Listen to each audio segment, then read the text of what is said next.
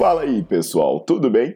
Bem-vindos ao Fitcast, Fitness com Cérebro. Eu sou Paulo Gentil, doutor em Ciências da Saúde, autor de best-sellers sobre emagrecimento, hipertrofia. Eu sou professor e pesquisador.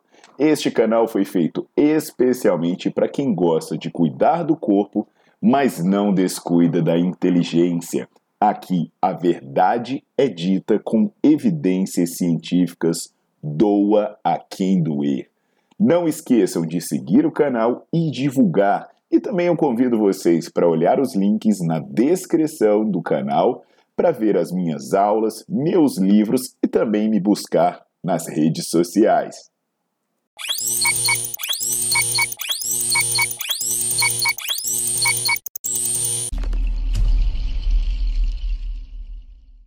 Olá pessoal, aqui é o Paulo Gentil e eu tô de volta hoje para falar sobre glutamina. Daquela maneira que você já sabe muito bem, direto, sem papas na língua, cientificamente embasado.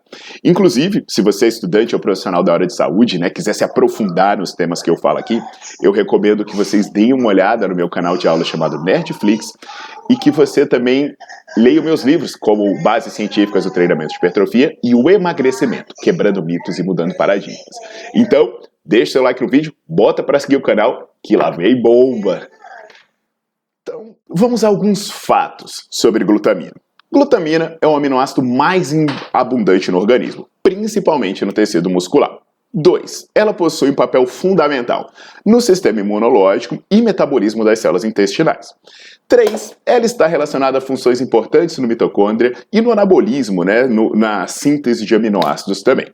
E aí a gente pega essas questões e, e aí fica difícil né, entender por que isso não funcionaria. Aliás, fica fácil entender por que a indústria de suplementos ela se aproveita dessa brecha fisiológica para praticamente atribuir milagres à suplementação de glutamina. Mas o que, que os estudos falam? Glutamina funciona para o ganho de massa muscular, é, glutamina melhora a performance, melhora o sistema imunológico? Então, a literatura mostra que não. Que não. Pesquisadores canadenses mostraram que a suplementação de 0,9 gramas por quilo por dia de glutamina não aumenta o ganho de massa magra, não reduz o, o catabolismo e muito menos melhora a performance em quem pratica musculação.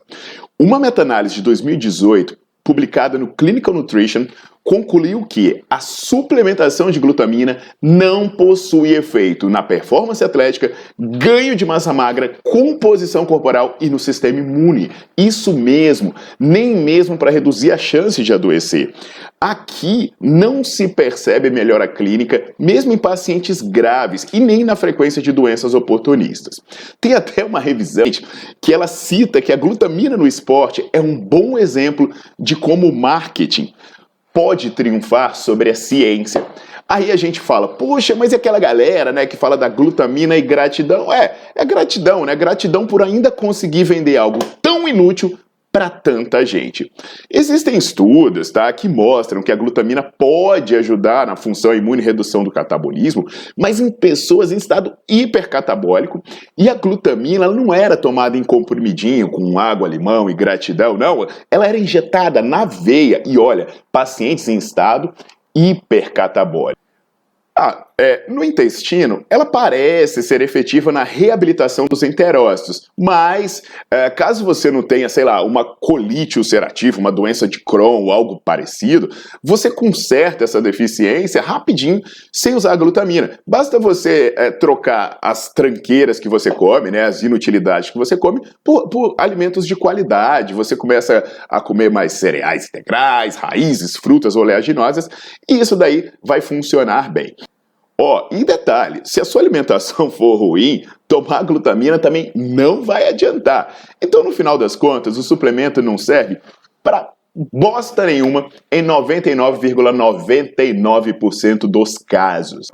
E agora tem um problema, né? O problema é que o excesso de glutamina, ela pode ser convertida em glutamato, aumentando a atividade excitatória neuronal, aumentando o estresse, a irritação e a neuroinflamação, o que é indesejável para grande parte das pessoas que dorme mal, uh, que treina em excesso, que descansa pouco e tem uma alimentação desregulada, além de abusar de cafeína e outras, outras coisas.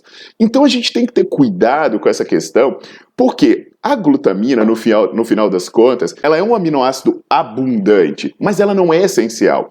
O seu corpo pode sintetizar ela a partir de outras fontes. Então, é quase impossível uma pessoa ter deficiência de glutamina se ela tiver uma dieta equilibrada. Entende? A suplementação de glutamina, no final das contas, não vai servir para praticamente nada. Nada. Então, pessoal, vamos nos libertar dessas mentiras, vamos entender que no final das contas, o que funciona de verdade é ter uma alimentação equilibrada, sem precisar acreditar em milagres e cair nas mãos de charlatões.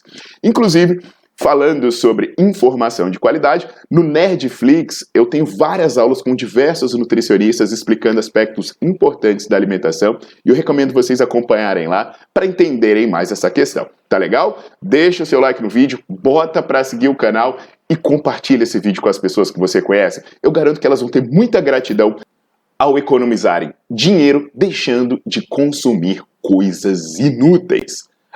Até a próxima!